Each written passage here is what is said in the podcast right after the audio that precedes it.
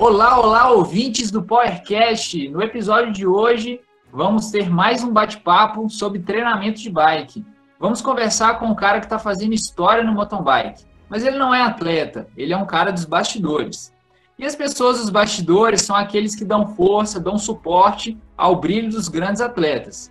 E esse treinador, ele treina grandes atletas em ascensão da atual geração. Treina atletas como Guilherme Miller, Mário Couto e Gil Morgan. Sim, ele é o Gustavo do Otaviano. Teremos muito assunto legal sobre treinamento e para colocar a cereja no bolo, convidamos hoje como podcast por um dia o professor Dr. Everton Crivoy, que gravou com a gente um episódio sensacional sobre treinamento de força para ciclistas. Se você quiser conferir esse episódio, vai lá, ele é o número 19. Everton e Gustavo trabalham juntos e hoje vão trazer discussões valiosas para a gente. Então, fiquem ligados aqui conosco. Gustavo Otaviano, seja muito bem-vindo. Olá, pessoal. É um prazer estar aqui com vocês. É... Obrigado, primeiramente, pelo convite. E é uma honra poder bater um papo com, com vocês aí. Espero que seja muito produtivo. Agora, saudando os podcasters presentes. Eu sou Gustavo, saúdo a todos vocês ouvintes. E é um prazer estar aqui com a Ana Luísa, nossa chefa da respiração. Hello, hello, hello. Tudo bem, pessoal? Danilo Caruso, nosso mountain biker. Já que o Everton falou que queria usar meu jargão, eu vou no da Ana. Hello, hello, hello. Essa foi foda. Fala pessoal, tudo jóia? Thales Totino, como diz o Vinhal, nosso Peter Sagan. Desnutrido, né? Como diz o Vinhal. Por sinal, ele vai ficar devendo. Se ele escutar essa, tá devendo um.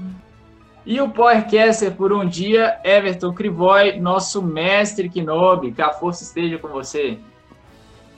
Fala pessoal, tudo bem? Prazer estar aqui com vocês. É um Powercast por um dia. Eu tô bom, vocês estão bom? Ali. Boa. Pessoal que acompanha a gente por aqui já sabe que tem que ficar ligado no Instagram para saber as novidades. E você que está chegando, anota aí, powercast.ciclismo. Então é isso, galera. Vamos para a nossa conversa e vem de roda. Gustavo, começando o nosso bate-papo aqui hoje, conta para o pessoal quem é você, para a gente conhecer um pouquinho. Conta aí se você sempre foi essa pessoa envolvida no, no mundo da bike. Bom, é, eu trabalho com, com atletas de ciclismo desde 2005, né, no ano em que me formei na graduação. É, depois disso, eu fiz algumas especializações em treinamento. Né, nessa época, bom, ainda hoje é muito difícil encontrar muita coisa sobre, principalmente mountain bike, né, mas naquela época mais complicado ainda então, me aprofundei bastante na, na área do, do, treinamento e fui com a minha experiência é, introduzindo essa questão do, do mountain bike é, na, no treinamento, entendeu? É, eu comecei a é, andar de bike é, desde criança, então eu estou envolvido com o ciclismo desde pequenininho. É, meus, meu avô era ciclista de estrada, tá? Então, desde já, já vem aí da, na genética da, da, da família. E por curiosidade, meu pai é, nunca ganhou uma bicicleta é, até os mais ou menos, deixa eu ver, 92. Meu pai tinha aí seus 40 e poucos anos já, 38 anos, não, não, não me acordo agora. Mas por quê? Minha, meu avô sofreu vários acidentes, tá? Com a bike. E, e minha avó, né? Não deixou meu avô dar uma bicicleta para meu pai nunca. Então, meu pai trabalhou, começou a andar de moto, em trilha. Então, eu estou envolvido com as duas rodas aí há muito tempo, né? Desde criança.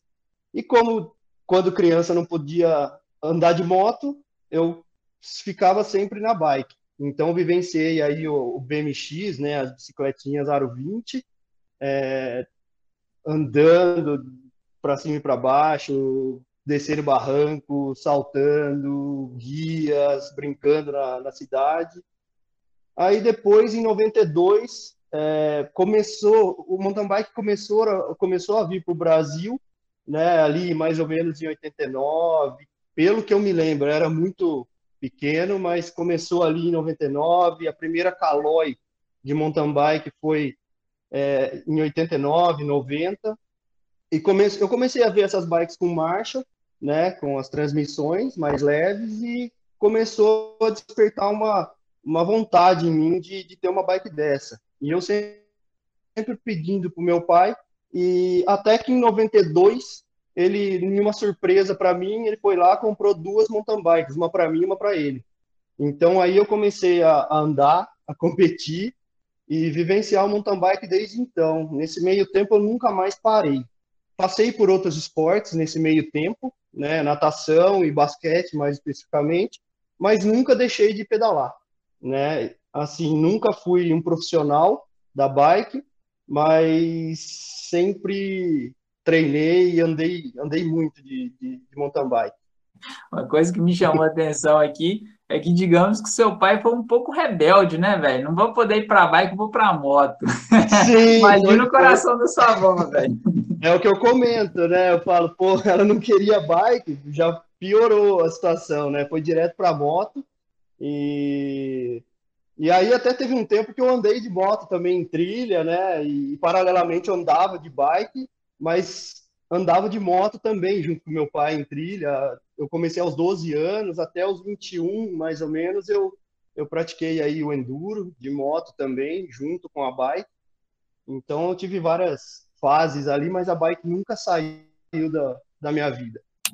Pô, que legal, Gustavo. Você sempre teve envolvido na bike aí, né? E conta pra gente, Everton, por que, que você é um Powercaster por um dia? Por que, que você tá aqui? Qual foi a ideia de trazer você aqui junto para contribuir? É, para mim, sem puxar saco assim, né? Já falei isso para ele, mas ele trabalha dentro de um modelo que eu considero ideal no esporte de alto rendimento, né? Então, ele é aberto para aceitar opiniões e ele vai incorporando profissionais que possam ajudar nos atletas dele. Né? Então, eu conheci o, é, o Gustavo do meio da minha pesquisa de, de pós-doutorado ali, a gente foi fazer os testes. Ele levou dois atletas bons, que era o Guilherme e o Mário, levou um outro lá, tal de Danilo Caruso no meio, só para atrapalhar o teste. é, brincadeira, foi um prazer também, agradeço também ao Gustavo por ter a oportunidade de ter conhecido o Danilo. Mas a partir dali também é, a gente foi se aproximando, né, e, e, e, ele aceitando essa, essa aproximação, e a gente foi conversando, dando a oportunidade de discutir, e hoje ele trabalha com uma equipe, né, que é, tem nutricionistas, psicólogos, fisioterapeutas, né, então realmente ele, ele junta um time é, dentro do treinamento do atleta, né, então eu acho que é o papel ideal, assim, é o head coach, ele decide, se eu falar alguma coisa, eu falo, não vou fazer isso porque não presta, porque eu acho que não presta, acabou ele que decide, mas ele está aberto a ouvir essas opiniões e junto os profissionais. Acho que esse é o modelo ideal. Aqui no Brasil a gente está muito longe disso. É, a gente tem o treinador, ele quer fazer tudo, ele não deixa ninguém chegar perto do atleta, ele quer dar o treino de força, o treino específico, o treino de técnica, né? E a gente tem que saber que, que eu sou o principal, mas eu tenho que ter uma equipe por trás. Isso a gente já vê lá fora e acho que aqui no Brasil, pelo menos Gustavo é um dos poucos que eu conheço que trabalha com isso. Então já fica meu elogio e meu agradecimento por, por permitir eu chegar perto e, e dar pitaco onde eu não devo, às vezes. É, obrigado, Gustavo, pela participação, pela, pela colaboração. Bom, Everton, eu que agradeço os elogios e é um prazer trabalhar com um profissional como você. É, acredito muito também nesse, nesse trabalho com uma equipe multidisciplinar. Eu acho que nunca um, um profissional só vai conseguir estudar tão a fundo tudo que existe envolvido no treinamento e é por isso que, que eu aceito essa, essas ajudas, eu tenho consciência disso e é um prazerzão trabalhar com um profissional como você e só tenho a agradecer. Ô Everton, eu, eu ia falar, cara, que quando o Gustavo levou os três atletas, ele já sabia que poderia ter um outlier, né? E o Danilo era o outlier, ele levou de propósito, é. só para você colocar no seu doutorado lá. Um atleta desistiu, ou é, jogou a média para baixo. Para diminuir a média né, do VO2 máximo do grupo. É, arrebentou. o Danilo é fera. E a gente está e a gente está aqui com dois especialistas em treinamento, né? Então tem o Gustavo, tem o Everton. E, e nesse mundo muito globalizado hoje, com muitas redes sociais e todo mundo querendo se inserir nesse mundo digital, a gente acaba se deparando com é, muitas dicas, algumas pessoas dando receitas, né? E, e é, acaba que a sociedade também quer o, o que é mágico, né? Que é a, a fórmula da, da, que, que vai dar certo, porque eu tenho que fazer daquele jeito, que daquele jeito vai dar certo. Mas a gente sabe que há vários meios de se atingir o objetivo, há várias coisas que a gente tem que é, olhar como variável quando a gente olha um processo de treinamento, quando a gente olha o sujeito que a gente vai treinar. E aí, pensando que a gente vai desenvolver esse, essa pessoa, esse atleta, da base até a elite, a gente vai ter um processo bastante longo, né, para poder ver todas essas, essas coisas.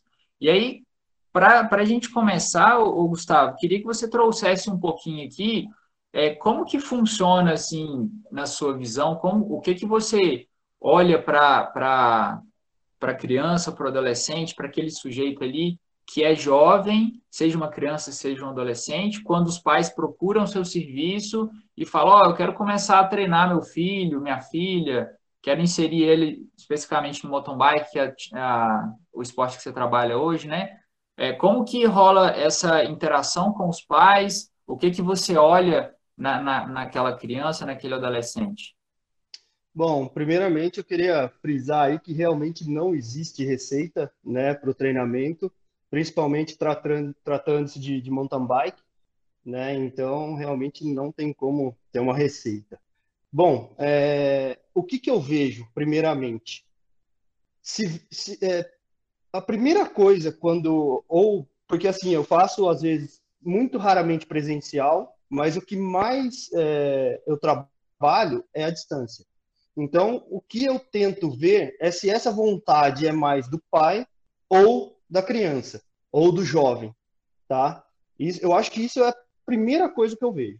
É, depois disso, eu, eu faço uma anamnese, tanto com o pai quanto a criança ou o jovem, né, para definir os objetivos, o que a criança pensa do esporte, do mountain bike, quais são os objetivos dela né? E quais são os, os objetivos do pai com o treinamento para o jovem, para a criança. Eu acho que essas duas coisas são as primeiras que eu, que eu presto atenção ali para definir como vai ser o trabalho a ser feito. Entendeu? Eu acho que são duas coisas primordiais aí. É legal você falar isso, porque às vezes a, a busca é dos pais, né? É aquele negócio, ah, Com eu, certeza eu fui atleta de mountain bike, quero que meu filho, minha filha seja também. E às vezes a criança nem brilha os olhos para aquilo naquele momento ainda, né? Então é. Sim, é, com certeza. Pegando esse, é, essa linha, né, esse contato inicial com o atleta, é, desse approach, né? Eu acredito que ao longo do tempo você vai desenvolvendo a forma de lidar com esse público, né? Porque na maioria das vezes, e eu acho que na grande maioria dos treinadores, o público é realmente de atletas é, de 18 anos para cima, né? E qual é a principal assim é, ferramenta ou ideia que você procura utilizar nesse, é, nessa relação com o atleta jovem? Então, acho que entra um pouquinho da, da parte pedagógica da, do treinamento ali, de identificar é, o comportamento desse jovem atleta e tentar usar uma linguagem, uma forma de, de se expressar com ele é, assertiva, vamos dizer assim. Então, acho que isso é uma coisa que eu presto muita atenção na hora de falar com o menino. É, tem muitos que são, eles vêm para mim, eles são muito tímidos na hora de conversar é, sobre tudo, na hora da anamnese, na hora do treinamento. Então eu procuro ver se ele está muito tímido para algumas coisas é, e vou identificando e, e, e me adaptando para conseguir ter uma boa relação com o menino. Vejo algumas coisas que ele se interessa mais, além do, do, do esporte, da bike, para poder me aproximar dele, primeiramente. Eu acho que isso é importantíssimo, não só com atletas jovens, até atletas de elite, né? Que é a relação treinador atleta e vice-versa. Eu acho que isso é, um, é um, uma coisa que eu, eu prezo muito quando vem um, um menino, vamos dizer, para iniciar um processo de, de treinamento. Bom, muito legal. E tentando, entrando cada vez mais é, no assunto do treinamento em si, é, a gente vê que o, o, o mountain bike tem crescido muito no Brasil, né? Mas ainda, principalmente em volume de bons atletas, a gente tem o Henrique hoje, tem grandes atletas na elite, o Gui e tal, mas em volume de grandes atletas a gente não tem tanta expressividade quanto outros países que têm uma. Talvez a diferença seja a base, né? Por exemplo, a Suíça tal. E o que a gente vê muito é que a criançada está desde de muito jovem na trilha realmente, e em cima da bike o tempo todo. E pensando no treinamento do jovem, o mountain bike é bastante complexo, tem essa questão de treinar força, de treinar da parte técnica, né? Tudo que envolve a corrida ali não, não é muito palpável, não dá para colocar é, a consequência numa coisa, ah, é só ser forte ou só ser super técnico. Quando você trabalha num, com um jovem, como é que você pensa sobre isso? Existe uma ênfase ou não? Bom, é, eu, pela minha experiência, eu, eu acredito muito no trabalho quando o atleta é bem jovem, né, está começando ali na adolescência, né, eu acredito muito na, numa ênfase na técnica, né, não esquecendo das outras capacidades também, mas eu acredito muito nessa, nessa parte da técnica, porque hoje eu acho que o diferencial do mountain bike está na pilotagem, eu ainda acho, porque treinar todos treinam, todos têm acesso a bons treinamentos, a bons, bons profissionais, boas metodologias.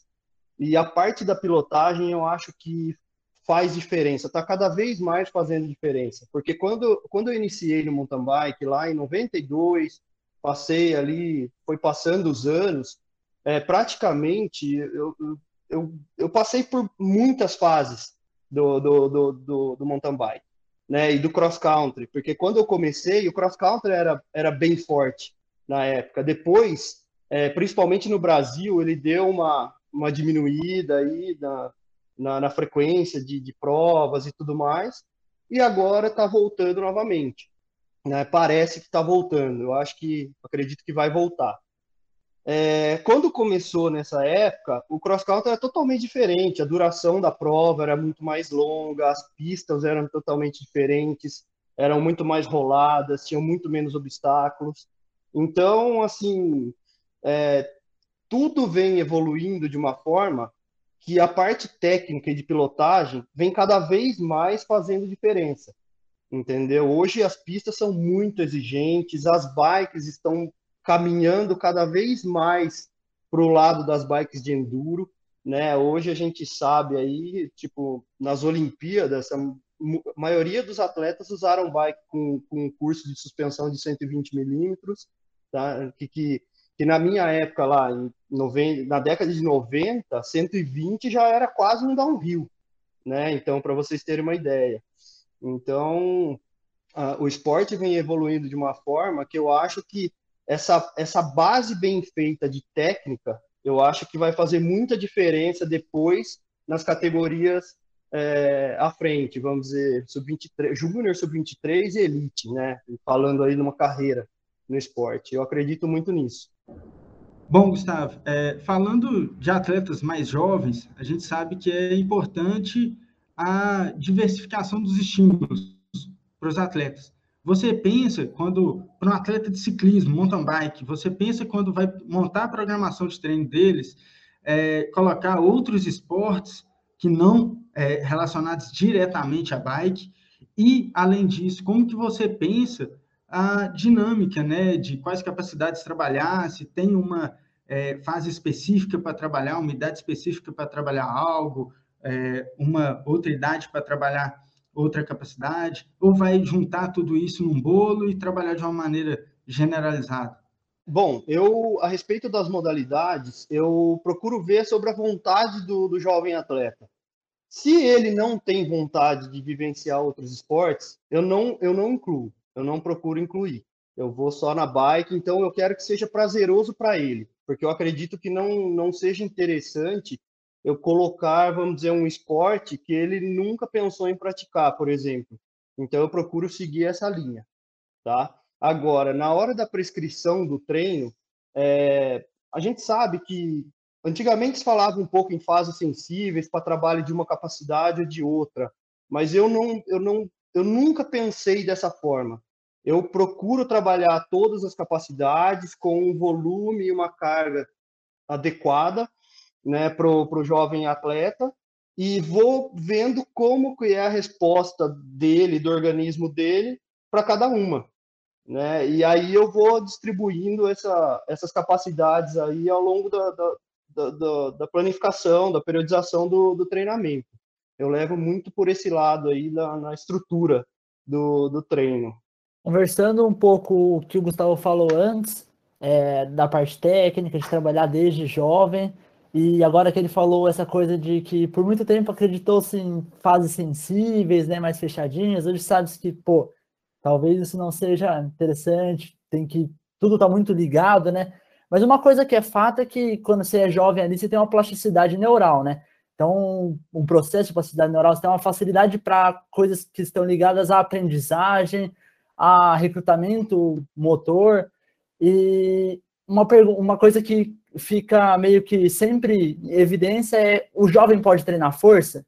Daí, acho que até antes do Tavinho entrar, eu queria que o, o, o Everton entrasse e falasse um pouco sobre isso, que acho que isso pode até dividir é, opiniões, talvez. Desde que idade esse atleta pode estar tá, é, submetido a estímulos de força? Ou o Danilo causando, causando polêmicas aí no, no Powercast, trazendo um assunto bem, bem polêmico. Mas é, a minha opinião assim, sobre o treinamento de força é que ele deve ser feito sempre, né? Ele deve sempre ser feito. É, a, a, maneira, o que a gente tem que pensar é como que a gente vai fazer esse treinamento de força, né? Então, o, o pedalar, treino em subida é treinamento de força. Na verdade, a força eu estou aplicando, estou aplicando força contra o pedal, né?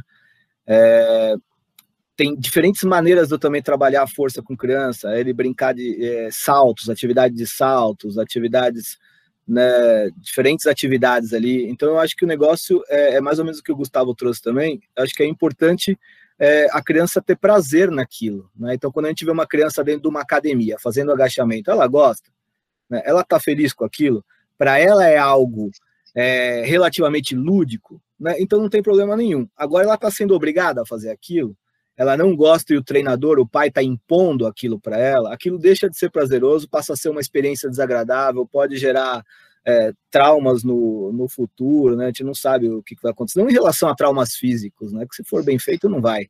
Mas em relação a outras, a outras consequências. Então, eu acho que depende muito do que a criança gosta. Assim como o próprio treino de ciclismo, né? A criança está se divertindo, que é o Gustavo trouxe, ela está se divertindo com o treino ou aquilo está sendo imposto, né? Então, eu acho que tudo que é imposto numa fase de nessa nessa em determinada fase acaba sendo ruim.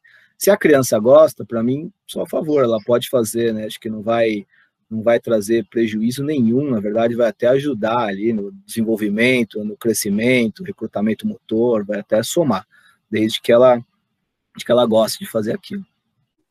É legal que o Everton ele nunca responde do jeito que a gente queria responder, né? Ele responde de acordo com os princípios. Então, a forma como ele vê força é a forma como a força realmente é, né? A gente costuma falar treinamento de força é aquilo de puxar ferro na academia, e força, na, na verdade, é muito mais do que isso. Quando a criança está ali brincando, saltando, pulando muro, subindo na árvore, ela nada mais está fazendo do que dando esses estímulos de força, né? E a gente tem que talvez pensar nisso quando a gente está treinando um jovem é, pensando nisso, né? É, juntando a resposta anterior da técnica, da pilotagem, que o Gustavo falou que é importante, que eu concordo. Inclusive, o Gustavo está me devendo uma aula de pilotagem urgente. Opa! É, é, mas eu fui para um, um brincar de um, um pump track, cara. Cara, era uma volta no pump track, eu tava com cãibra na perna. Eu agacho duas vezes por semana, era uma volta no pump track, eu tava com cãibra na, na, nas duas pernas. Então, isso não é uma baita de um trabalho de técnica e de força também, aplicada, né, específica ali para a bicicleta, para uma criança, talvez? Com Ela certeza, Everton. Com certeza é um baita trabalho de técnica e de força. eu falo para quem tem bastante técnica, a força isotônica, tá? E para quem não tem técnica, a força isométrica no pump track. Eu não sei se você conseguiu ter essa, essa noção na hora de fazer. O único problema que nós temos aqui são locais para fazer esse trabalho de pump track.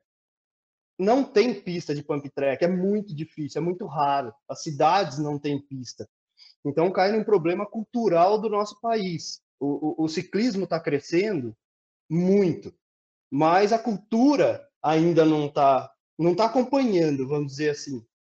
Então, o Pump Track é uma ferramenta fantástica que a gente não tem é, disponível, é, muitas das vezes. São poucos os lugares, então, é, às vezes tem alguns jovens que moram é, muito longe de algum local que tem uma pista de Pump Track, então a gente não tem como inserir esse trabalho no processo de treinamento dele, né? E é um trabalho que eu acho que ele é muito lúdico, assim, apesar de ser cansativo, mas ele é um trabalho muito prazeroso, eu acredito, principalmente para os jovens. Eu estou trabalhando com um jovem atleta aqui até da minha cidade, então fica tudo mais fácil. Ele está com 13 anos. Comecei um trabalho já há uns oito meses com ele. É, então, é, é, é, muito, seria muito lúdico. Às vezes ele mesmo, ele é muito ligado ao ciclismo e ele fala comigo, fala, nossa, se tivesse uma pista de pump track aqui seria bem legal. Então, ele supre de outra forma, tipo, ele tem uma bike, só para vocês entenderem, ele tem uma bike, uma mountain bike, que faz os treinos, e tem uma bike de, de dirt, que ele fica para a rua a tarde inteira. Vamos dizer, quando não está estudando, ele está em cima da bike. Então, na pista de skate, saltando, ele está pulando guia, ele está empinando e fazendo manual. E esse é um menino que a parte técnica ele trabalha sozinho. Às vezes eu não preciso nem me preocupar em inserir no processo do treino, no meu processo de treinamento, tá? Então, é, mas assim, o Everton tem toda a razão. Tem outras maneiras também de treinar força, é, é, pegando, levando mais para a parte do mountain bike. É, eu tenho um circuito aqui na minha cidade. O Danilo acho que conhece, Danilo, aqui no, no meio da cidade, no pavilhão. É um, é um circuito que ele é com curvas muito travadas, algumas subidas íngremes. E se eu colocar o menino para fazer algumas voltas ali com descanso, ele vai trabalhar a força de forma específica e vai ser prazeroso para ele, entendeu? Talvez muito mais do que eu colocar ele numa academia. Então, realmente tem N formas de, de trabalhar a força. Vou aproveitar aqui para puxar um outro gancho, então. Eu só queria fazer uma observação, é o Enzo, né, o menininho? O Enzo, isso. Cara, vocês têm que conhecer a pista que, o, que a galera treina no Sião. O Guilherme Miller treina extremamente técnico. O menininho de 13 anos, ele anda em tudo, né? No começo em do tudo, ano... sim, Danilo. Ele desce até aquela, parte, aquela pedra, a primeira pedra ele desce. O Guilherme ali junto com o Júlio Gianni que é um piloto de enduro, eles fizeram uma, um outro degrau de pedra que eu não. Ah, você, você conheceu, eu acho, o segundo degrau? Conheci, eu não desci ele. não, ninguém desce. Não. E ele só não desce aquele degrau porque eu também seguro ele, entendeu? Então, realmente é um menino que na técnica é diferenciado. Então, é só ir trabalhando da forma certa a parte física que tem chance de, de virar um excelente atleta. Pô, muito legal. E daí você falou, você deu exemplo da pista, duas pistas que você tem na sua cidade, uma com mais curva fechada, onde tem aceleração na saída de curva, a pista é, onde o Guilherme mais treina, é mais fluida, né? Descidas mais de longas. cross country olímpico, sim, isso. que tem 3,5 km. e meio. E essas e isso é uma característica do mountain bike, né? Cada pista é uma pista, é, cada prova vai ser uma prova diferente. E daí, pensando no treino e nessas características da pista, você chega a olhar para a característica da pista que vai ter uma determinada prova para planejar o treino pensando nisso, ou não é sempre deixar o cara. Enfim, fala um pouco sobre isso. Sim, eu, eu sempre vejo as características da pista. É, eu conheço várias pistas já que eles vão competir, então eu conheço pessoalmente. As que eu não conheço, eu procuro é, saber pelo menos como ela é, se, por exemplo, se tem subidas muito longas, se as subidas são curtas. É, é, se tem trechos em, em mata fechada, com, com, com, curvas muito fechadas, que tem aceleração. Então, assim, eu procuro ver, é, dentro do planejamento, é um pouco complicado a gente fazer um treinamento muito específico em cima dessas características da pista, porque muitas das vezes, bom, você já competiu, você sabe como é o calendário, por exemplo, de um atleta de elite, é, é, muito extenso, tem muitas provas. Eles correm em torno entre 25 e 30 provas por ano, por, por temporada, na verdade, não é no ano todo. Então, tem, tem, tem períodos que ele compete quatro fins de semana seguidos. Então, são quatro fins de semana é, seguidos com quatro pistas diferentes. Então, nem sempre dá para fazer um trabalho muito específico para cada pista, mas em termos estratégicos, eu sempre olho né, as características para poder direcionar um pouquinho o trabalho, nem que seja em em termos de estratégia, entendeu? Para a competição. E, por exemplo, o Guilherme, a gente estava fazendo um trabalho, né, até o Everton participando junto aí, é, para a disputa da vaga olímpica. Então, nessa época de pandemia, nós tivemos um, um período maior para trabalhar essa questão. Então, eu conheço a pista de Albstadt é, e a de Nove Mestre, onde foram as duas provas, e, e, e, realmente eu, nós planejamos, né, o Everton na, na, parte de força ali e eu na parte específica, e até nós, nós dois trocamos um, um pouco de ideias ali do treinamento, muita coisa específica para essas duas pistas. Mas aí ficou muito mais fácil, porque eu conheço elas, eu já andei nelas. Então, eu, nós tivemos tempo para fazer. Só que por uma fatalidade, o Guilherme acabou sofrendo um acidente e não pôde nem disputar a vaga. Né? A verdade foi essa. Mas deu para fazer. Mas num... tirando a pandemia, é, é, difícil fazer um trabalho muito, muito específico. É, eu, a gente estava numa reunião, não esqueço, Gustavo, disso, a gente estava numa reunião também, conversando, e eu estava encanado com aquela coisa do, é, do W Prime, né? É, Sim vocês tiveram até uma, um podcast aqui, o cara explica, né? Potência crítica e o W-Lin, o W Prime. Eu tava falando pro Gustavo, pô, mas se ele sair, se ele botar uma potência, ele vai gastar todo o W balance dele ali. Quanto tempo depois ele tem para recuperar, né? Quanto ele pode botar de potência na largada para se posicionar no pelotão? Aí ele virou para trás aqui assim, meteu a mão no armário, puxou uma pastinha ali. ele tinha a pista desenhada. Quanto tempo o cara demora para fazer da largada até a primeira subida, depois ele tem a subida de não sei quantos metros, depois ele tem uma descida que dá para ele recuperar. Então é, é, tudo desenhado, né? Isso eu achei, eu achei bem legal, aproveitando o link aí, né? Então é, é tudo Isso. detalhado, ele conhece detalhe por detalhe da pista. Isso, eu fiz esse trabalho é, justamente para essa, para essas duas pistas, né? Que seriam uh, as duas provas ali chave para tentar ir à vaga olímpica. E aí eu fiz esse trabalho, peguei a, a prova né, no, no, no, no, site e fui parando, fui escrevendo. Eu já conheci, então facilitou um pouco, mas eu fiz esse trabalho para depois passar para o Everton e a gente fazer um trabalho bem específico em cima disso. Eu tenho uma visão. A gente tá, beleza, saiu ali do, da idade de a gente ter atletas novos, o desenvolvimento do atleta, a gente pegou um atleta que está, vamos dizer, bem formado se formou bem e a gente tem mudado as características das provas hoje em dia. É, a gente vê um campeão olímpico hoje de 21 anos, quando antes a gente tinha o pico do atleta, 27, 28, 30 anos. A gente viu o Julian Absalão correndo e vencendo provas até 30 e altos anos. É, é isso. E aí, como que a gente como que a gente pode pensar nisso? É, no Brasil, a gente tem o desenvolvimento, o Guilherme, o Ulan, que é um, eu conheci assim, perto, cara super novo, com um sonho super incrível de querer estar tá lá e tá hoje se desenvolvendo muito bem. Então, como que a gente pode pensar, por que, que isso pode ter acontecido? As provas foram é, menores, foram diminuiu a duração delas, as características das provas mudaram, subidas mais curtas e íngremes em comparação com provas de subidas mais longas e duração maior. Enfim, o que, que você pensa em relação a isso?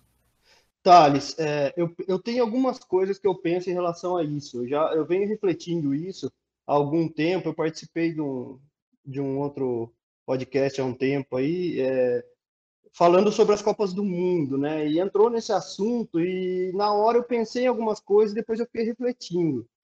É, eu acho que tem alguns fatores que pode que pode estar influenciando nisso. Primeiro, a formação desses jovens atletas, principalmente falando é, em Europa, fora do Brasil. Tá? Eles, eles são atletas que começam muito jovens, ele tem uma formação de base muito boa, tem uma, eles podem ter uma vivência. Eu falo sobre duas rodas, porque envolve, às vezes, pegando, por exemplo, o Pidcock ou Vanderpool, é, envolve road, envolve é, cyclocross, mountain bike, às vezes bike trial, aí eles no, nas férias eles vão para motocross, enduro de moto, então eles vivenciam muita coisa. Isso já dá uma base diferente para eles. Essa base é técnica, ao meu ver, e também é, é, é uma base de capacidade, porque, por exemplo, você pegar um menino que começa a fazer um cyclocross, por exemplo, quando criança, né, ou iniciando a adolescência, é, a, a, força aplicada ali, específica, é muito grande. Né? Cai um pouquinho no que a gente estava falando. Então, será que essa formação desses jovens atletas não está influenciando? É um dos fatores. É, outro fator que eu vejo que, pela minha experiência, é, eu acho que está sendo primordial, e não só, tipo, nessas Olimpíadas deu para ver um pouco isso, que é a questão psicológica, né? A, a, essa carga psicológica, essa pressão feita em cima de alguns atletas, às vezes já consagrados, que são os atletas mais velhos, que ele está na obrigação, às vezes, de ter um resultado e está sendo cada vez mais difícil de, de lidar com isso. E isso pode fazer com que não saia, vamos dizer, o resultado não venha como eles esperam. Então, eu acho que essas duas coisas, eu tenho pensado muito nessas duas, nesses dois fatores para explicar o porquê esses jovens atletas estão cada vez conseguindo andar mais na ponta. Porque a gente entrou em dois pontos que muito me interessam: atletas em idade avançada é, e cyclocross. Né? então, qual que, é, qual que é a história desse fenômeno do cyclocross? Que os caras estão vindo engolindo todo mundo. E é, o que você acha? Se eu começar a andar de cyclocross, eu melhoro o desempenho no mountain bike, pego o Danilo ou tá difícil? A idade vai pesar. É, Everton, assim, eu acho que o cyclocross trabalha muito a técnica. É, quando eu paro para pensar na modalidade, muita técnica, e muito a força específica. E, e, logicamente, a resistência, apesar, apesar de ser uma prova curta. Normalmente, uma prova de cyclocross, de mundial, é, elite, é, dura em torno ali de 45 minutos a uma hora, dependendo da prova. Às vezes dá 50, 55, tá? Então é uma prova rápida, mas ela trabalha muito a parte de força e potência. Né? E, e, e apesar da bike não ser, ser igual, a mesma bicicleta do, do XCO, ela trabalha muita, muita técnica. Primeiro, porque ela não tem amortecedor, não tem suspensão, os pneus são finos, né, comparados aos da mountain bike, e o terreno que eles andam, geralmente o cyclocross, é, são, é, ou é barro com neve, ou é areia, entendeu? Grama, então, exige muito, muito da, da, da, da, parte fisiológica ali do, do atleta. Então, eu acho que agrega dessas duas formas. E eu acho que pode, eu acredito que faz diferença. É, no Brasil, nós não temos essa cultura. É, eu vejo uma questão também aqui no Brasil, às vezes, um pouco de econômico. Né? Eu, eu vejo muitos atletas que, que, que, querem se tornar um atleta de elite, e, e assim, 99% deles não tem dinheiro para ter uma mountain bike boa, uma road boa e mais uma cyclocross, sendo que a gente não tem nem aonde treinar cyclocross, né? Então, é uma questão cultural aí também a respeito do cyclocross. Gustavo, eu fico refletindo que umas, algumas vezes eu já caí na, numa burrice assim de tentar andar de road na, na terra. E soca muito, a gente tem que ter um controle ali diferente. É, e o torque para subir ali, ó, a consistência da pedalada é um pouco diferente. Quando eu andava de mountain bike, eu sentia muito essa, essa necessidade, só que eu não sabia trabalhar isso com, com clareza. Eu entrava no morro, colocava a marcha leve, saía girando igual um maluco e a roda quicando, sem controle nenhum ali em cima da bicicleta. E aí eu comecei a perceber isso só depois, que talvez esse torque que é, os atletas ali do ciclocross conseguem aplicar, podem beneficiar eles no, no mountain bike, é, como que eles têm esse controle neural ali de core para conseguir manter a roda com tração, com aquilo que realmente é determinante no ciclocross, porque imagina pedalar na lama, não tem tração nenhuma. Então você tem que gerar tração. É, acho que falta realmente recurso para estudar também esses, esses fenômenos, o que, que acontece no ciclocross, comparar com o que acontece no mountain bike, para a gente começar a entender. Mas é legal escutar essas perspectivas. Sim, e eu posso falar para você, Thales, que eu, eu, já, eu, já, eu já vivenciei isso também. Eu, eu, eu, eu, tenho, eu tinha uma gravel, que não é uma bike de cyclocross, mas já é um pneu mais largo, né? Uma bike um pouquinho mais adaptada. E por curiosidade eu saí para fazer um treino na estrada de terra, no estradão, né? E, e, eu andei com ela também nesse circuito que eu falei que eu tenho na minha cidade, que é um pouco mais travado dentro da cidade. Eu andei com ela, tem uma descida técnica, tem bastante buraco. Então, quando a gente fala dessa questão do cyclocross, né, é, eu concordo, tudo que você sentiu, eu concordo, é, realmente é essa sensação que a gente tem, precisa muito, de muito mais torque, a relação é mais pesada, é, ela bate muito mais, né, transfere muito mais os, os impactos para o atleta. Então aí, eu não sei se nós não vamos entrar nesse assunto aqui, mas vem aí já tem questão de calibragem de pneu, tem, tem, tem uma série de coisas, é, medida de pneu que você vai usar nessa questão. Mas, então, como eu vivenciei isso, eu, eu tive a mesma percepção. Ela exige muito de braço, né, musculatura do braço, do core, é, e, e, principalmente esse torque, por causa da relação mais pesada. Então, eu acho que realmente é, é, pode ser muito benéfico. É, como você disse, nós não temos estudos para comprovar o que a gente acha, mas na prática, eu acredito que, que, que facilite muito, dê muito resultado. Porque é igual você falou dos treinos, né, que você fazia, de colocar marcha leve e sair girando que nem louco para tentar manter uma velocidade legal na subida.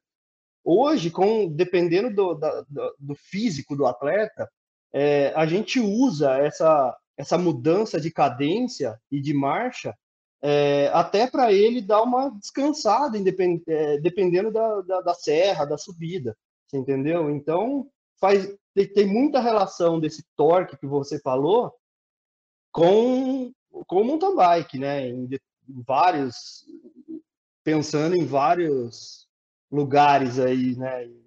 Subida, serra, eu acho que faz todo sentido. É, é legal, eu não tenho como de forma alguma discordar do que vocês estão falando, até porque um cenário desse não é com certeza explicado por só um fator. Mas eu enxergo um outro fator aí que é, para mim, talvez bastante proeminente, que é a multidisciplinaridade. Então, a gente vem de uma cultura, principalmente, acho que ah, não sei se nos outros países também, mas acreditando num modelo de periodização, com volume alto no começo da temporada, cai volume, aumenta intensidade. E daí esses caras vêm começando a competir super bem em várias modalidades, em vários períodos do ano. Então, a partir do momento que o cara compete no ciclocross, o que acontece? Esse cara tá rápido o ano inteiro. Porque em janeiro ele tá na Copa do Mundo de ciclocross, em agosto ele tá na Copa do Mundo de mountain bike, e eu sei que o Tavinho tem uma visão legal sobre isso, no tempo Sim. que eu trabalhei com ele. Então, gostaria que ele falasse um pouco sobre isso e depois o Everton também.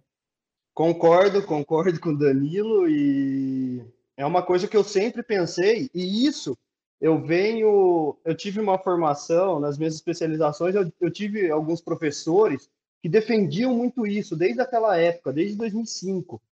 E, e isso eu nunca entendi, eu nunca esqueci e sempre concordei com eles, porque o que, que eles falavam? O atleta tem que ser resistente, mas vai ganhar quem vai ser o mais rápido. Então, o atleta ele tem que ser rápido. E o que o Danilo falou tem todo sentido. E os atletas lá de fora que corre o, o cyclocross, e o mountain bike, o road, o cyclocross, enquanto aqui nós brasileiros, é, nós não, porque eu não sou assim, né, Danilo? Você sabe que eu trabalho um pouco diferente, o Everton também, já conversei com ele.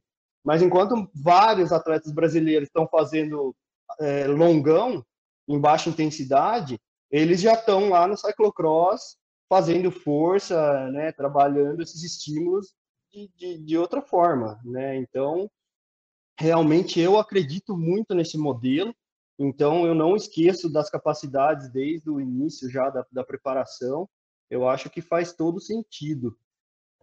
Então, mais um fator que eu lembrei dessa questão dos atletas jovens, é, me fala, eu, eu, não tinha pensado e depois eu, eu não lembro quem me, me falou dessa hipótese da, dos atletas já virem é, é, pegarem já esse mountain bike depois dessa mudança que nós conversamos, então as pistas, é, né, os dados que, que foram coletados com os atletas que vêm de, de, acompanhando essa mudança da modalidade, esses atletas já vêm com algumas coisas meio prontas, né, para já iniciar o processo dele de treino.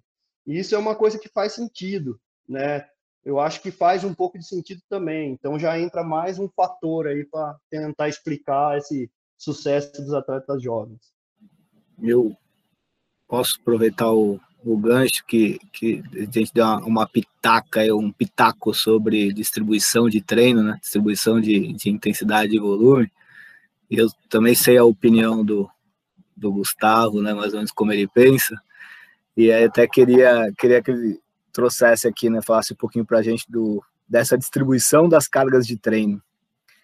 É, polarizado, no limiar, piramidal, né, treino de longa duração e baixa intensidade ou, ou porrada, Gustavo? O que, que você pensa sobre isso? Cuidado que o Danilo tem um, um amor pelo Siler. Então ele pode ficar chateado, mas depois a gente pede desculpa para ele.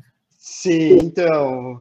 É, eu, eu, eu já conversei com o Danilo um pouquinho a respeito disso, né, Danilo? falando um pouco. Ele treinou comigo também, então ele sabe mais ou menos como é o treinamento. Então eu acredito muito na.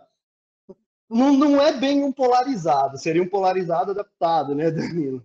É uma distribuição um pouco diferente ali, que, que na verdade eu não esqueço totalmente ali do, do treino entre os limiares e tudo mais.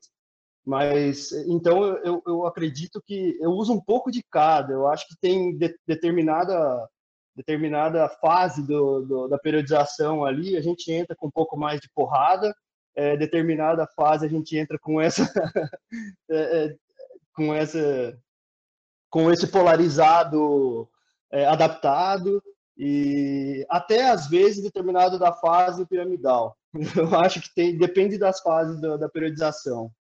Eu acho que dentro do mountain bike, com esse calendário do jeito que é o mountain bike, eu acho que às vezes cabe é, mudar um pouco durante essa, essa, esse, esse, ciclo anual, vamos dizer. Eu acho, eu acho bacana a ideia do, do Gustavo, assim, né? Até concordo também com, com ele, porque é, acredito que isso seja a prática baseada em evidência de fato, né? Porque o que a gente vê muito é, é tudo bem, é, a gente tem que ter uma prática respaldada pela evidência científica, é, mas os estudos científicos eles querem responder é, questões, eles não, estão, lá para dar respostas, eles estão lá para achar peças do quebra-cabeça. Né? E hoje o que vem estudando mais é a distribuição de treino. Em determinado momento foi visto que é, esse treino polarizado poderia ser adequado. Né? Para quem? Como? Onde? A partir do momento que o treino polarizado ele pode resolver por estudos centrados em média, né, ele resolve para alguns, para outros não. Né? Então é mais uma ferramenta na minha caixa, né? Eu tenho, tenho que entender o meu atleta, eu acho que isso é, é concordo com o Gustavo. Tem atleta que responde com treino de alta intensidade e tem atleta que responde com, com volume, né? E aí? E aí você tem que saber o que usar, né? Então eu acho bem bacana essa visão, assim, são possibilidades. Sim, é, completando aí, com certeza, é, cada atleta responde de uma forma, e falando muito um pouquinho do treino de volume, que é o, o eu acho que no Brasil, principalmente, é o treino que, que é mais conhecido, todo, todos os atletas buscam né, o treino de volume. E, e eu tive esses professores meus que, que, que também falavam é, sobre esse treinamento de volume e, e a gente levantava essa questão aí pensando junto. É, lá fora, eu sei que tem atletas que fazem um volume maior, mas será que num país como o nosso, com as temperaturas médias anuais como o nosso, será que um treino de volume realmente vai ser a melhor, é, a, sei lá, o melhor treinamento a se fazer para ter um, uma evolução? Né? Então, são vários fatores, além do, da, da individualidade de cada atleta, são vários fatores que, que influenciam na hora de tomar essa decisão, de como montar essa, essa periodização, né, de, de, que sistema utilizar e tudo mais. Então, só para complementar. Imagina fazer um treino de volume aqui em Minas, que você sobe e desce morro toda hora. Talim vivencia isso aí, né, Dalim? Pedala o quê? 200 quilômetros só subindo morro, né? Ah, aqui às vezes não é. Como é que fala? Não é um contínuo. Você faz um intervalado em intensidades diferentes ali, porque você está subindo em uma intensidade, depois você abaixa a intensidade de novo, você sobe a intensidade, continua onde? É o longão dessa brincadeira? E uma ressalva para a galera que gosta, você falou, ah, aqui no Brasil é o treino mais conhecido, o longão do final de semana, né, pessoal? Todo mundo gosta. Cuidado para não fazer todo longão uma corrida, porque deixa de ser longão, passa a ser outro tipo de, de treino. Ô, ô Gustavo, eu acho que é legal você trazer para os ouvintes aqui que essa forma de trabalho, ela não, ela, ela não é exclusiva dos atletas de elite, né, atletas profissionais. A gente pode pensar essa forma de trabalho até mesmo para os amadores, para os atletas que estão se inserindo na modalidade, certo? Certo, com certeza. É, a, a diferença aí dos atletas amadores para os profissionais está na carga de trabalho. Né? Eu, eu sempre converso com atletas amadores a respeito disso. Eu tenho amadores que trabalham das 8 da manhã às 7 da noite e tem que treinar. Então, a carga, né, essa questão do volume, da intensidade, tem que ser muito melhor pensada para poder fazer com que ele evolua, né? Ah, ele vai, ele vai evoluir e chegar a ser um atleta de elite dessa forma? É, talvez não, mas tem como evoluir muito mais, né, é, na realidade dele, é, tomando muitos cuidados em relação a essas cargas de treino. Eu acho que a principal diferença é essa, né? Mas os estímulos, é, essa, essa periodização é, é muito parecida. Nós vamos ter que trabalhar as capacidades da mesma forma. Então, basicamente seria, né, bem parecido essa, esse treinamento do amador para o elite. É, a grande diferença estaria na, nas cargas e, e, ficar muito atento à recuperação. É legal que quando o Gustavo traz, principalmente, ah, eu dou atenção a todas as capacidades desde o começo da preparação, o cara sempre está ali fazendo intensidade, tem algum cuidado com o volume e tal. E isso, para o atleta amador, eu acho que tem um destaque, porque uma coisa que a gente falou no começo que é importante, não existe só um jeito de chegar lá, provavelmente diferentes atletas são super bons treinam diferente, isso é uma realidade, a gente vê isso na prática. Mas para o atleta amador, essa coisa de não ter grandes variações de volume durante a temporada, pensando na rotina dele, é a única possibilidade, na verdade, né? Porque o cara trabalha, tem uma hora, uma hora e meia para treinar de tarde. Como é que você vai fazer uma semana de volume para ele? Só se colocar 10 horas no final de semana. Sim, e complementando aí o que o Danilo está falando, é, o atleta ele não tem esse tempo para treinar volume. Então eu tenho que achar formas é, de deixar o organismo dele o mais eficiente possível, para ele poder chegar na corrida que ele vai participar lá e conseguir, às vezes, dependendo da maratona, ficar três horas em alta intensidade. E assim, é possível isso? É. porque eu tenho vários atletas amadores que têm resultados muito bons. Então é possível conseguir isso. É aquela questão, né, cara? Você não, para você correr uma maratona, você não precisa treinar uma maratona todo dia, né? Com certeza. A gente, a gente estrutura e na hora da prova dá certo, velho. Sim, a questão sim. é que a galera tem que confiar, né, velho? Tem que confiar no processo, nos treinadores. Mas é isso que é difícil, porque eu falei, a cultura do, do atleta brasileiro é a cultura do volume, do volume, né? Então, é, esses professores que eu tive lá em 2005, 2006, 2007, eles falavam, né, que eram professores que já iriam, que iam para fora e tal, tinha contato com, com, com os russos, né, com os treinadores russos, com Matviev e tal, Verkhochansky na época, né, Verkhochansky não, mas Matviev, Weilich, e, e, eles falavam, diz que quando os treinadores daquela época, treinadores olímpicos, é, eles se encontravam, eles falavam, eles falavam, ah, meu, por que, que os atletas brasileiros treinam tanto? Falando de volume. Isso naquela época. Isso aí vem até hoje. Então, quando vem um atleta para mim, ele vai começar a treinar, seja amador, seja profissional é, uma, uma das primeiras, do primeiro, primeiro assunto que eu converso com ele é a respeito dessa metodologia de treino, de, dessa questão do, do, volume altíssimo, né? E, e, e faço ele refletir se realmente essa é a melhor maneira de se treinar. Para se, no caso, na realidade dele não for, ele aceitar melhor isso. Eu não estou falando que isso, que ele, nós vamos ter que tirar volume, vai ter Depende muito de cada atleta, mas pelo menos para ele começar a aceitar a hipótese de alguns momentos tirar um pouco desse volume. Isso é muito comum também, por exemplo, para um atleta que vai correr um Brasil Ride da vida, que tem etapas muito longas, para ele conseguir entender que não é necessário ele fazer pedais longos de 6, 5 horas para ele conseguir completar aquilo dali com consistência, com excelência.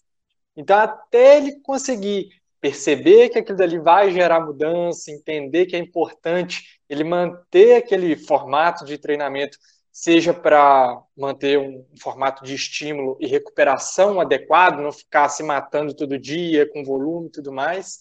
Então, a, a, esse acredito que seja um grande desafio a gente conseguir mostrar para o atleta isso e ele é, experienciar isso na prática dele ali de treinamento. Né? é a organização, é o que a gente está falando, né? Conhecer o atleta, saber qual a prova que ele tá, qual a prova que ele faz, né? Ele faz um XCO, pô, o cara precisa ficar rodando pra caramba, ele vai fazer um, uma prova mais longa, né, de estrada, né? Qual o volume que é, o que, que aquela modalidade dele é, exige que ele faça ali o mínimo de volume. E, e, a gente não tem uma regra sobre isso, né? Então eu acredito muito na, é, no monitoramento do treino, mais do que a prescrição em si, é, é, monitorar, né? Então eu vou lá, programo, como diz o, uh, o livro, é, preciso monitorar para saber se meu atleta está respondendo com aquilo que eu programei, né? Então o treino sem monitoramento é um tiro no escuro, não tem como prever desempenho. E vai ter cara que vai precisar de um volume, vai precisar rodar um pouco mais, e vai ter cara que não, não vai precisar rodar, o cara vai responder muito bem. Agora, realmente, eu, é, eu ainda tento me manter como como treinador, né? Porque é o que a gente gosta de fazer também, né? Não é o que eu tenho o foco principal hoje das minhas atividades, mas ainda tento me manter. E o quanto que é difícil realmente esse convencimento, né? É, do volume. Então o cara, ele vai para a bicicleta, ele quer fazer volumão, e na academia ele treina para ser o Mister Olímpia, né? Ele faz hipertrofia. Então é, é, é, o cenário, né? É volume, longas horas e academia treina para hipertrofia. Ou faz aquele funcional que é um preventivo, é quase uma fisioterapia. Não vai render nada para ele. E a gente quebrar essa cultura é muito difícil. Aí vem uma dúvida também que já liga tudo que a gente veio lá desde o começo, né? E eu estou em alguns grupos de treinadores do WhatsApp também, toda hora tem discussão da base, a base, a base, a base. O que, que vocês acham? Aí fica para todos, né? Que todos nós somos da área aí, envolvidos com treinamento e tudo. A gente está errando na base ou a gente também erra muito depois, né? Tudo bem, vamos assumir que a gente não tem uma base, mas vamos assumir que um, um Thales, um Danilo, o Matheus, eu não sei qual é a história dele no, no, no, ciclismo, mas eu sei que o Thales e o Danilo treinam pesado ali, o Gustavo também não, não sei. Mas eu sou só é... entusiasta mesmo. É um entusiasta. Mas, por exemplo, será que a gente errou com o Thales e com o Danilo na base, talvez? Ou depois que eles já estavam formados, que eles começaram, eles tiveram a ter condições, os nossos treinos estão muito é, abaixo do que eles deveriam estar fazendo, a gente está aplicando metodologias antigas ainda, que é treinador replicando o treino por experiência só do que ele fez, e ele passa a replicar aquilo sem um, um conhecimento novo é, por trás, né? É, queria também a opinião de vocês todos sobre isso. A gente só erra na base ou a gente erra também no, no rendimento, no alto rendimento?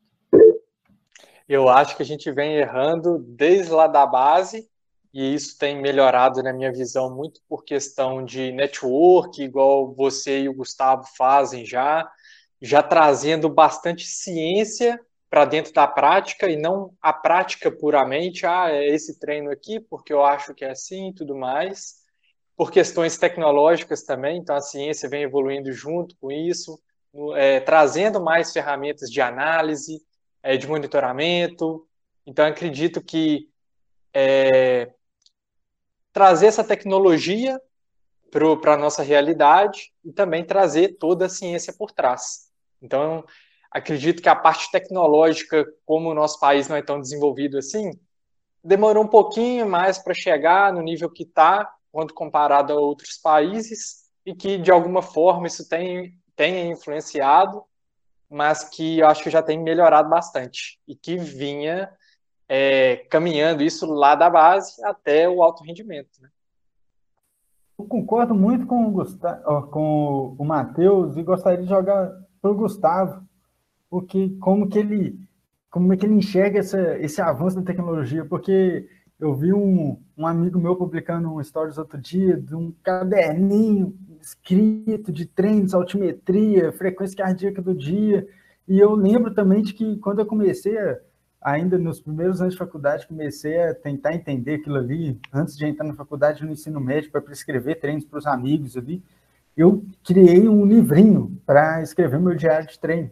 Então, é, eu não tinha acesso a um, a um, Garmin, ao Strava, o que a gente tem hoje. É, então, hoje a gente carrega uma, um excelente equipamento de telemetria que é o celular. Então, a gente consegue gravar muitos dados ali. É, como é que foi esse avanço, Gustavo? O que, que você acha que ah, realmente influenciou? Mas o meu ponto, que eu acredito muito, é feedback é, a melhor tecnologia não foi o GPS, não foi isso. Foi o que a gente está usando aqui agora, poder fazer uma videochamada, poder enviar um vídeo para o atleta, poder enviar uma foto, poder explicar, conversar com ele. Eu acho que é esse o caminho que realmente melhorou o desenvolvimento desse trabalho. Thales, concordo plenamente com você nessa questão do feedback.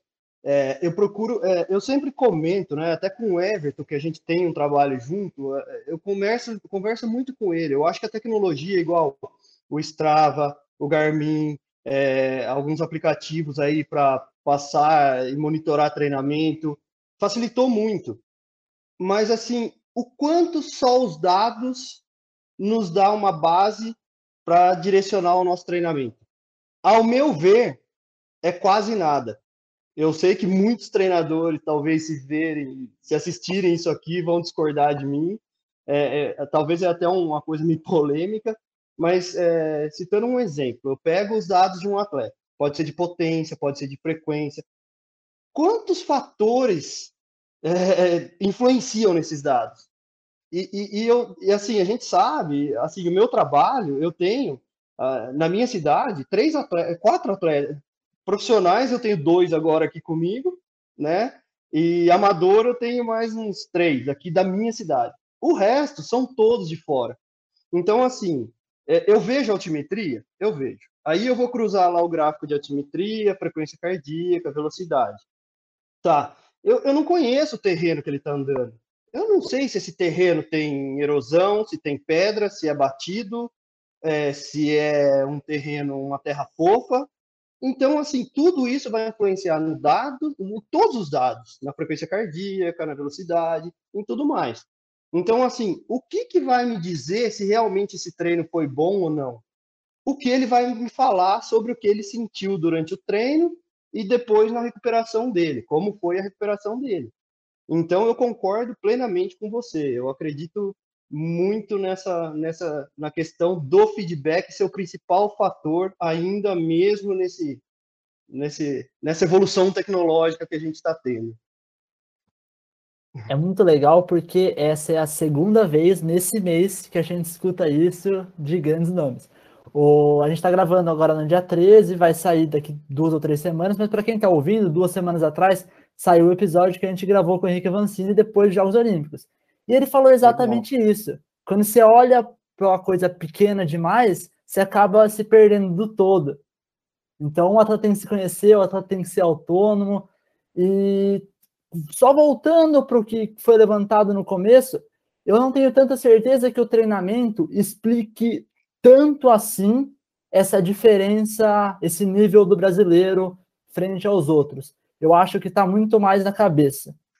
E não é na cabeça, tipo assim, ah, o atleta ser foda, ter uma mindset foda. Não, é daí é desde a base. É a nossa cultura como esporte. Porque os caras estão no esporte, é para ganhar dinheiro, é por honra, tudo isso. Qual o significado do esporte no nosso país, talvez?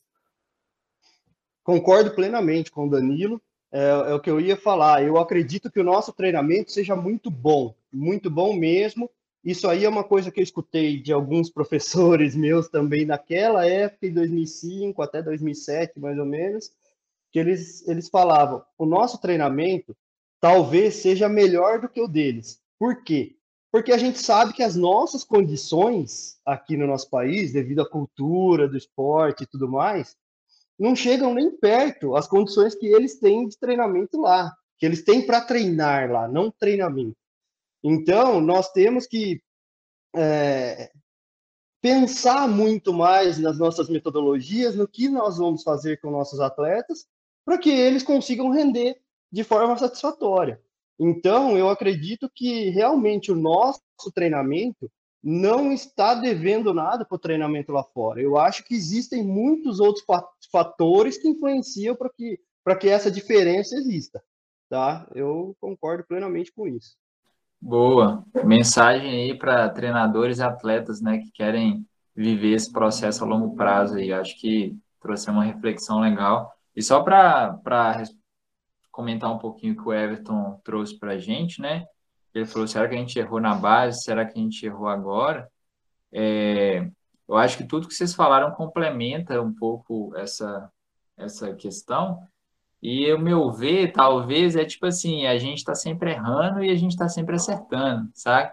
Porque é, é aquela história, né? Tipo, a gente só faz hoje desse jeito porque antes alguém fez de outro jeito. Então, meio que não dá para falar que treinar muito volume é errado e, e também não dá para falar que é certo, né? A gente precisa, como o Everton já trouxe antes, olhar o sujeito, né? Olhar todas as as coisas que envolvem ali a vida dele, o treino dele, a bike dele, enfim. Então, acho que é, é, é bem complexo, né? Acho que o Epton jogou essa aí para a gente ficar encacucado mesmo. É bem complexo. Ô, galera, o papo tá muito massa, mas a gente já está estourando nosso tempo aqui, então vamos caminhando para o final aqui. E quem sabe mais para frente a gente marca outra troca de ideias aí, porque dá para render bastante assunto. Mas eu queria fazer, assim, ó, trazer uma pergunta tanto para o Everton, tanto para o Gustavo, que talvez seja uma pergunta que vale um milhão de dólares, que todo mundo é, gostaria de ter a resposta, tanto treinadores quanto atletas, enfim, vamos refletir um pouquinho sobre isso. É, como que a gente foca num treinamento a longo prazo? A gente enxerga que o processo ele, é ele pode ser um processo longo, né? Como que a gente foca nesse treinamento a longo prazo e, ao mesmo tempo, a gente tenta permitir que o atleta tenha resultados de curto prazo? É, vocês conseguem trazer, talvez, alguns exemplos de decisões, assim, enquanto treinadores, né? É, quando surge esse dilema, como é que rola? Gustavo, é uma questão extremamente complexa que esse é um dos fatores que eu vejo que talvez nós brasileiros temos que lidar muito mais do que o pessoal lá fora, pelo que eu vejo, que é fazer o atleta render sempre, sempre. Então ele vai correr 25 vezes, 25 provas numa temporada, e o cara tem que render as 25 provas. Você entendeu? Então, ou quando a gente pensa num ciclo olímpico, a gente tem que fazer ele render as 25 provas todo ano e pensar num rendimento daqui quatro anos. Né? No caso desse, desse ciclo agora, três anos. Entendeu? É muito, muito complexo. É um negócio muito complicado. Não tem uma resposta. Assim, eu não consigo pensar numa resposta para você de, de, de qual que é do que, que é o correto, de como fazer acontecer isso. Eu acho que o que, que eu penso a respeito disso que eu estou trabalhando com atletas de elite e que tem essas situações. É, eu acho que essa, esse planejamento da, da, periodização, essa questão da distribuição das cargas né, durante esse processo, vai influenciar muito nisso, para que ele consiga ter um rendimento legal na maioria das provas, né, e podendo pegar algumas provas alvo, tentando ali chegar no pico, por que, que eu falo tentando? Porque são muitos fatores que podem fazer com que não se atinja esse pico nessa data. Então, eu acho que essa distribuição de carga, essa periodização, pode é a única forma de fazer com que eles consigam é, render a curto prazo, pensando num rendimento a longo prazo, né, num objetivo mais a, a longo prazo, né, muita atenção à recuperação, é, que vai fazer com que ele se mantenha bem durante toda a temporada. Eu acho que, que, que a gente tem que pensar nesses fatores aí para tentar conseguir isso, mas é muito complexo, muito complicado. Eu acho que entra muito também, é, já aproveitando para. É, no caso aqui não vai ser um spoiler, né? Vai ser remetendo ao episódio que nós gravamos com a Vancini, mas o quanto o atleta ele entende o corpo dele, entende a vida dele, como ele consegue gerenciar isso tudo, o quão inteligente ele é emocionalmente para lidar com uma situação, um resultado ruim numa prova. Pô, tava vindo três provas atrás, só top 3, top 2 ganhando, e agora bate numa prova que tô em décimo. Mas ele tem que entender que percal, é, per, percalços vão acontecer ao longo da jornada dele e tá tudo bem. Não tem, não é que foi planejado para as 25 provas serem top 1 que uma não pode dar errado.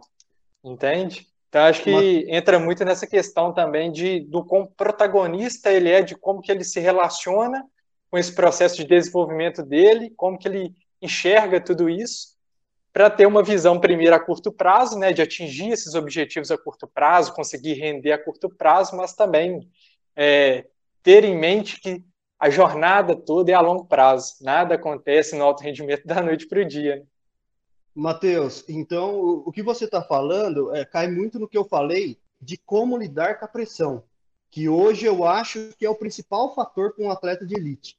Porque é o seguinte, a torcida, é, patrocinadores, equipes, eles vão querer que você ganhe tudo, entendeu? Só que isso, a gente sabe, como treinador, que isso é impossível, é impossível. E, e, então, é, como o atleta vai ter que aguentar essa pressão, né, psicologicamente, ele vai ter que ele aguentar tudo isso que vai vir de fora. Então, eu acho que o principal fator que, que é o que você está falando, é, é psicológico, eu concordo. O Avancini, é lógico, ele está. Talvez ele esteja até vivenciando isso agora, né? Porque tinha muita expectativa e, e, e, e assim, para mim, como treinador, e, nossa, é, um, é um, um resultado excelente que ele conquistou. Só que eu sei que ele deve estar tá sofrendo muito, né? Porque todo mundo esperava muito mais, né? Talvez. E, e, essa, essa questão psicológica dele que vai fazer ele segurar as pontas, continuar o trabalho para ter novas conquistas na carreira dele. Né? E eu vou até aproveitar para parafrasear ele: a mágica do esporte está nisso aí. Às Com vezes você certeza. treina, constrói, constrói, constrói, chega na prova e não conseguiu entregar. A mágica do esporte é isso aí, que não é uma ciência Sim. exata, é um contexto, um sistema complexo que todas as variáveis ali estão interagindo, né? E às vezes simplesmente não aconteceu. Com certeza. E no meu caso, é o que me fez é, me apaixonar pelo treinamento esportivo. Porque nada é certo. Eu nunca me esqueço de uma, de uma, de uma, de uma frase do, um, de um professor meu que ele falou. Ele falou: se você for conversar com um profissional de educação física, que ele vai ser o dono da verdade, ele se acha o dono da verdade, você esquece. Ele não sabe nada. Ele, ele me falou isso e isso nunca saiu da minha cabeça. Ele falou: se ele se acha o dono da verdade, sai dele porque provavelmente ele não sabe nada. Porque na educação, no treinamento esportivo, nada é, nada é 100% correto, entendeu? Tudo pode variar, né? Então, eu acho, como no esporte, o nosso, nosso trabalho aí de treinador também, a, a grande é, graça tá nessa questão de, de nada ser correto, vamos dizer. Tudo pode ter que adaptar. Bom, a gente tem que fechar o episódio com a linda voz do Everton para agraciar os ouvintes. Querem que eu dou um tostão da minha voz? Isso aí não é da idade de vocês. hein? É, em relação ao, a, a esse tema, eu acho que a gente está vivenciando, é, indo um pouco mais lá para o treinamento a longo prazo mesmo, tá? A pressão de que assim, quando eu vou mais um pouco assim, não o atleta conquistar o tempo inteiro depois que ele já chegou no adulto, mas o quando que ele vai ter que começar a mostrar resultado na base, né? Que eu acho que também tem uma pressão muito grande ali na formação. É, o pai já está botando uma pressão nesse atleta desde a base, porque existe uma maturação biológica e existe uma maturação esportiva. Muitas vezes o atleta ele não consegue um resultado expressivo júnior, ele não consegue um resultado expressivo sub-23, mas em determinado momento ele, ele, ele tem um amadurecimento esportivo ali, ele começa a andar melhor no, na elite. Mas será que dão tempo para ele chegar na elite? Né? Quantos a gente já não perdeu ali porque não conseguiu alguma coisa, andava bem, mas não conseguiu alguma coisa expressiva no sub-23 e a gente não deu tempo para esse cara chegar na elite, para esse cara se desenvolver, ele não teve oportunidade para atingir a maturação. É, a gente viu muito essa pressão, inclusive, nas Olimpíadas agora, né? Essa pressão do a, a, ginasta, a própria ciclista da Nova Zelândia, que não foi para os Jogos e acabou cometendo suicídio por essa pressão de ter que sempre ganhar. E isso é embutido nessas crianças desde pequena, né? O cara tá lá com 13 anos, com 14 anos treinando, ele precisa ganhar, precisa ganhar, precisa ganhar, precisa ganhar.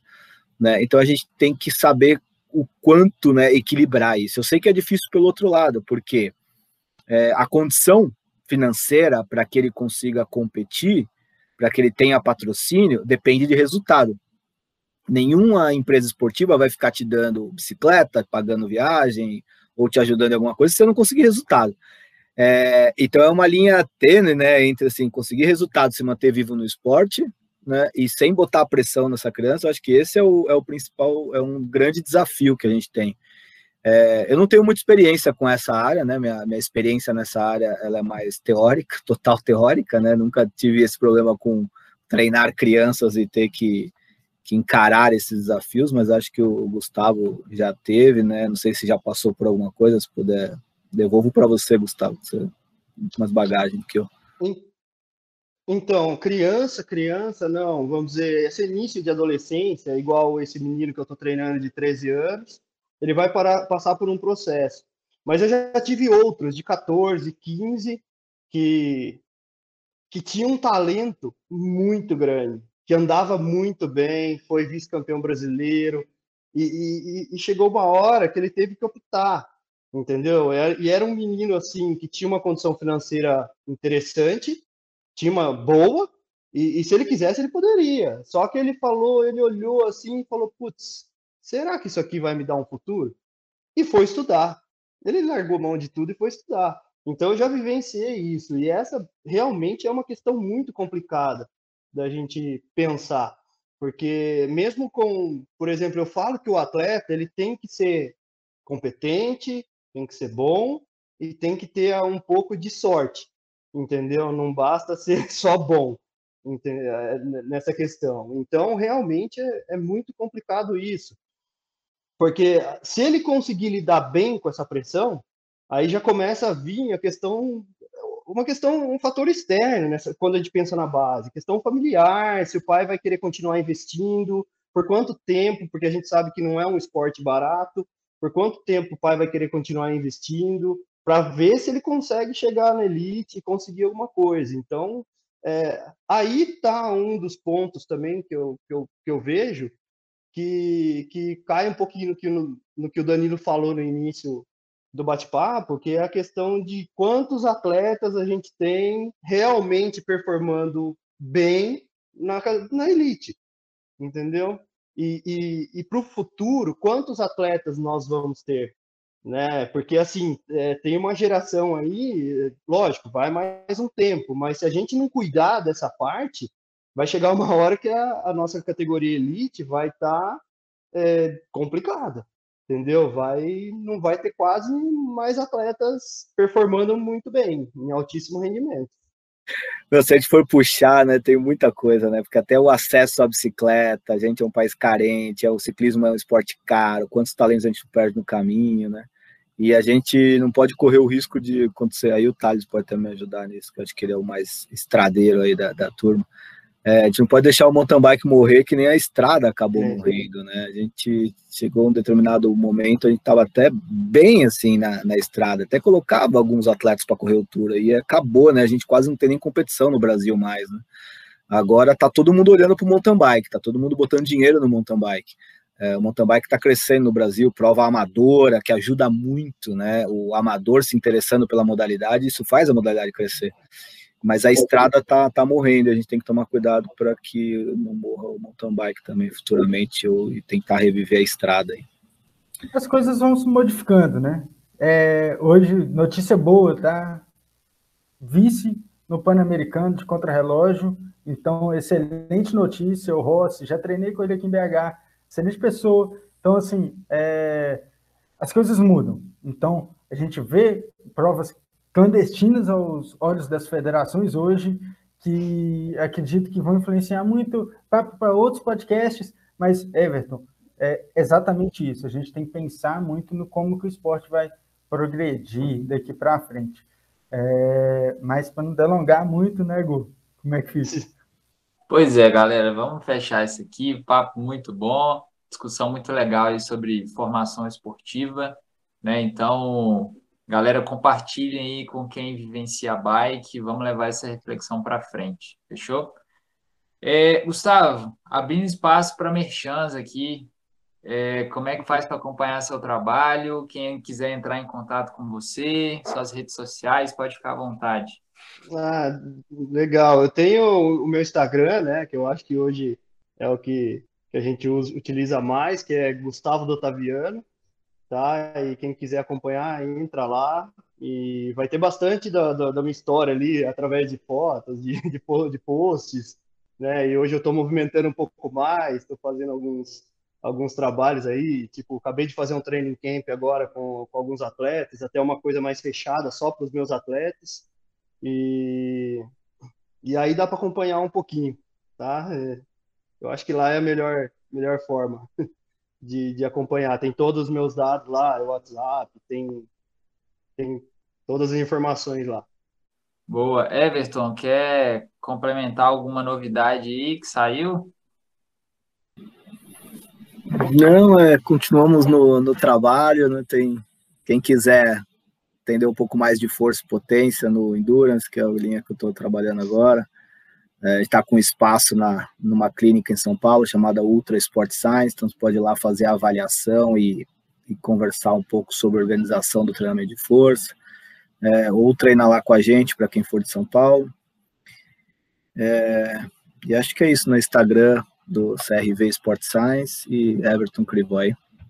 Obrigado pela oportunidade, foi um prazer, vou aproveitar também, né? Foi um prazer participar com vocês aqui. Que nem eu falei lá no começo, nos bastidores, a pressão é maior, tá? Como Powercast, né? Mais difícil o negócio. É mais fácil ser entrevistado do que ser entrevistador. Mas obrigado pela oportunidade, foi uma experiência bem bacana. Sempre bom bater esse papo com vocês.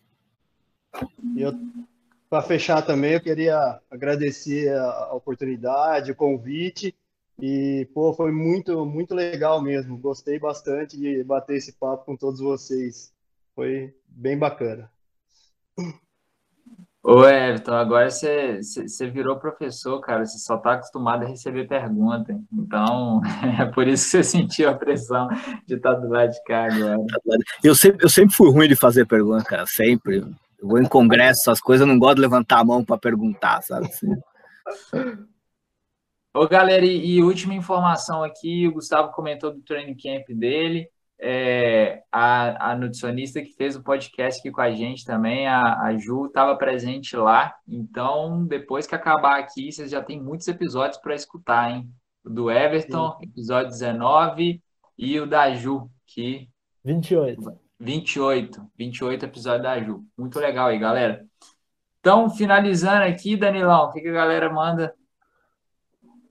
Recado rápido, vocês estão escutando o episódio, já falei várias vezes, e não estão seguindo a gente no Spotify, galera. Vamos lá, dar essa força. Siga no Spotify, se quiser ficar por dentro de tudo, vai no Insta, segue lá, lá saem os cortes, novos episódios, todas as informações necessárias. Um abraço vem de roda! O podcast mais serelepe do ciclismo brasileiro.